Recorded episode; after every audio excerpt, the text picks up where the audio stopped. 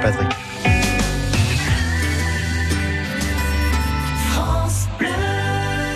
Et Xavier, je ne suis pas votre petit Patrick. Si, non, mais si non, vous non, êtes non, mon non. petit Patrick. Non, non. Alors, tout l'été, sur France Bleu Loire-Océan, découvrez avec Bastien Michel les plages de Vendée et de Loire-Atlantique, leurs particularités, leur nom, leur histoire. Aujourd'hui, avec euh, Bastien, un tour du côté de la plage principale de Notre-Dame-de-Mont. Un vent de fraîcheur souffle sur cette gigantesque plage. Au sud du pont de Noirmoutier, nous contournons la forêt domaniale pour rejoindre Notre-Dame-de-Mont et ses moulins.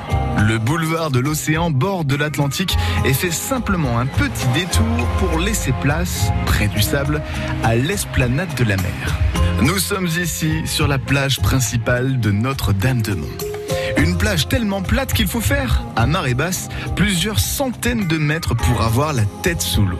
À droite, Noirmoutier. À gauche, l'île Dieu. Et au-dessus de nous, des centaines de cerfs-volants. David Michaud est au service culturel et animation de Notre-Dame-de-Mont, une ville chère au dieu Éole. On a coutume de dire qu'il y a un vent de cinéma en fait à Notre-Dame-de-Mont, c'est-à-dire qu'un vent régulier, comme si en fait c'était effectivement une grande soufflerie qui soufflait en permanence, voilà comme au, comme au cinéma, qui fait que les, les cervolistes qui viennent ici faire voler des, des très très grosses pièces de cerf-volant, des fois des cerfs-volants qui font 30-40 mètres de long, bah, ils sont garantis ici, tu vas pouvoir les faire voler sans trop trop de, de problèmes, et donc du coup de pouvoir offrir euh, vraiment un, un beau spectacle à, à nos visiteurs quoi.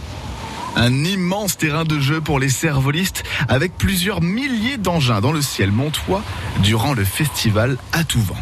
Ça va des fois du plus petit cerf-volant qui peut des fois être un pas plus grand qu'un timbre-poste à des trucs qui font 40 mètres de long. Bon là on a des petits cerfs-volants, peut-être 500 skis cerfs-volants qui vont être accrochés les uns avec les autres, ils vont faire des grandes marches dans le ciel. On a aussi des cervolistes qui nous proposent des combats de rokaku, donc des combats de petits cerfs-volants, comme ça se fait traditionnellement en Afghanistan par exemple, ou euh, de la voltige en fait de cerfs-volants, des compétitions de cerfs-volants aussi. Donc il y a vraiment toutes sortes d'a- d'aspects dans, dans le monde du cerf-volant. À découvrir aussi le cerf-volant ascensionnel.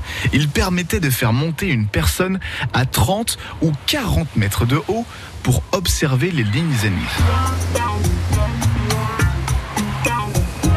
Autrefois, les pêcheurs revenaient de la mer chargés de poissons et arrivaient directement sur la plage. Pour faire monter leur bateau, il leur fallait plusieurs éléments. Alors le diable remontait le bateau en fait à, l'aide d'ânes euh, qui tiraient en fait le diable, qui remontait donc le bateau euh, euh, sur la plage, au plus haut de la plage. Et donc on avait les touristes, les ânes sur la plage, vraiment un truc assez extraordinaire. Il y avait une espèce de, choc entre les gens qui étaient sur la plage à se faire griller au soleil et euh, le poisson frais qui arrivait en fait en direct de la mer. Et du coup les, baigneurs qui pouvaient acheter et qui achetaient directement leur poisson sur la plage pour la grillade du soir.